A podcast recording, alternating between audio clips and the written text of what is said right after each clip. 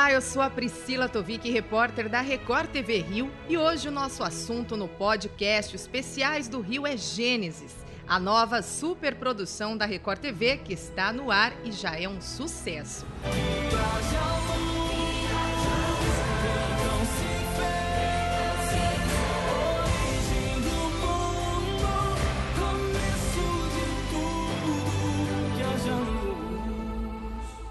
Comigo está o responsável pelos figurinos da novela, o figurinista Severo Luzardo Filho.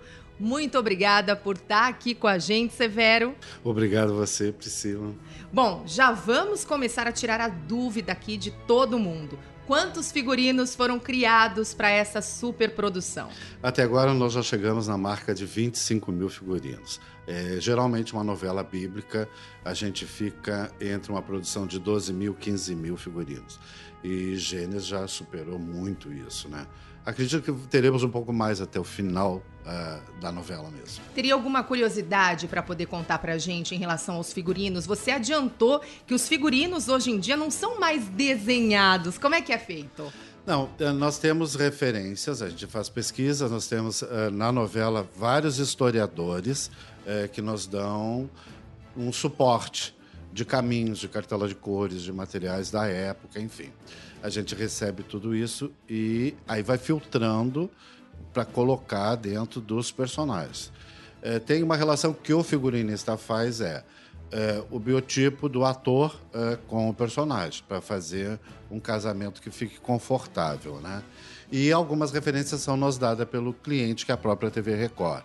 Então, às vezes, chega um chapéu fotografado de um, do Museu de Londres, uma bijuteria, a gente vai reproduzindo. Então, é uma construção com vários outros figurinistas. Né? É, no caso, eu tenho um comando de uma produção, mas eu tenho um grupo de figurinistas para fazer o feminino, tem um grupo para fazer o masculino, um grupo para fazer a figuração.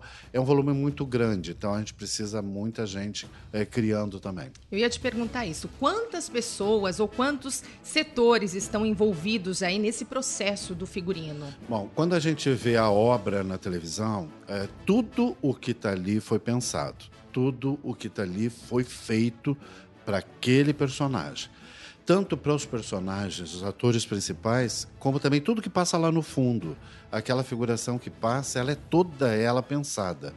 Então, isso envolve desde a confecção uh, da roupa, os insumos, a escolha do tecido, dos galões, os bordados, o envelhecimento, o tingimento dos panos, os adereços de joias. Então, nós temos as, uh, os ourives que fazem esse trabalho uh, das joias, as coroas, que mais? Os sapatos são desenhados, são feitos especialmente para a novela. Então, toda a produção que aparentemente é casual, ela é feita, ela é criada e ela é toda executada aqui dentro do complexo. Qual figurino demorou mais tempo para ser feito e por quê? Acho que hoje nós podemos dizer que dessa novela foi o caso do figurino de Lúcifer. É, era o início da novela, nós estávamos achando caminhos de representação é, desse conceito dessa novela. Então, nós criamos 12 figurinos é, para Lúcifer. E executamos os 12 figurinos. Então, conforme a gente criava um figurino, a gente acho que a gente pode melhorar, ou no tecido, ou no bordado. Então, vamos partir daqui para outro caminho, outro caminho, até chegar ao figurino que foi ao ar, que é um figurino que é todo bordado em fio de ouro. E tinha a inclusão das nove pedras preciosas descrita na Bíblia. Como se bordaria isso? De que maneira se faria? E aí foi, e, e aí até um caso que eu te conto, é, como isso foi feito assim há um ano e tantos meses atrás. É, quando a gente viu agora no primeiro capítulo, a gente se emocionou de, de ver esse figurino que foi tão difícil de fazer ali lindamente. Assim, foi pouco tempo, foram algumas cenas só do primeiro capítulo, mas valeu a pena esse investimento. O Igor Hickley é um ator sensacional. Ele vai conduzir esse papel de Lúcifer brilhantemente até o final da novela. E ele precisava dessa joia. É, é, o figurino acabou ficando uma joia e luziu lindamente na abertura dessa novela. Severo, como é feito para que o figurino tenha esse aspecto de velho e sujo? É difícil? É difícil.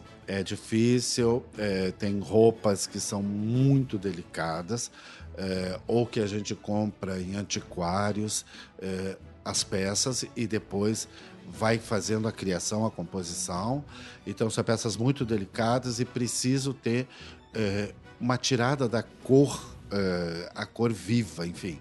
Aí a gente tem que dar uma passada, por exemplo, num chá, é, numa lavada de chá. Outras vão para o tingimento mesmo, entram para as panelas, para atingir a cartela de cores que a gente precisa. E outras a gente faz é, um termo, que para quem é de figurino entende, é um podrão. Põe na panela ali café, a, a tinta, é, o chá, várias coisas juntas e mergulha a roupa. Então ela vai sair com pigmentos diferentes. Ela vai ficar com muito, uh, muita vivência. Depois da secagem, é uma secagem uh, numa temperatura ambiente, embaixo de uma tela, não é o com sol direto. Depois da secagem, a gente ainda tem um airbrush para as áreas de maior contato, que é cava, gola, barra de, de calça ou de vestido, que seria como se estivesse sujando naturalmente nos gramados, nas terras, enfim e, e, alguma coisa de lixado também nas áreas mais desgastadas. Então, quando ela chega no ator, ela tem vida, é o que a gente chama. Tem que dar vida, tem que dar vivência na roupa para passar a verdade. Severo, muito obrigada pela sua entrevista e parabéns pelo seu trabalho. Muito obrigado. O podcast Especiais do Rio está disponível no portal r7.com/rio, no Play Plus e nas principais plataformas de streaming de áudio. Você também pode compartilhar esse conteúdo. Se quiser deixar um comentário, basta procurar pela Record TV Rio nas redes sociais. Muito obrigada e até a próxima.